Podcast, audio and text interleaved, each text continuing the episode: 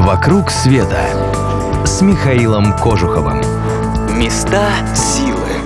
Вы слушаете радио Монте-Карло. С вами Михаил Кожухов. Здравствуйте. Вам, конечно же, знакомо имя императора Нерона. Оно стало символом сумасбродств и разрушений, а не созидания. А вместе с тем именно Нерон задумал самый амбициозный строительный проект в истории Рима. Дворец известный теперь как «Золотой дом Нерона». После прихода к власти император целых 10 лет не мог найти подходящее место, чтобы построить себе резиденцию. А в 64 году случился великий пожар. Нерон обвинил в поджоге христиан и на них обратил свой гнев. Но так уж случилось, что пожар расчистил место для архитектурных планов Нерона.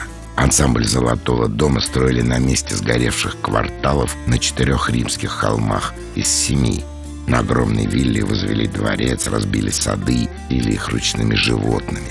Посредине комплекса вырыли озеро, наполнили соленой водой и по нему, представьте себе, курсировали настоящие корабли. Спустя годы, правда, его высушили, и как раз на этом месте возвели Колизей. И все же Золотой дом был не только символом расточительства, но и вершины науки и искусства. Именно там установили первый в истории лифт, а центральный зал дворца поворачивался вместе с небесным куполом. В передней находилось 36-метровое скульптурное изображение самого Нерона. И неудивительно, возвеличивание императора и было главным предназначением дворца.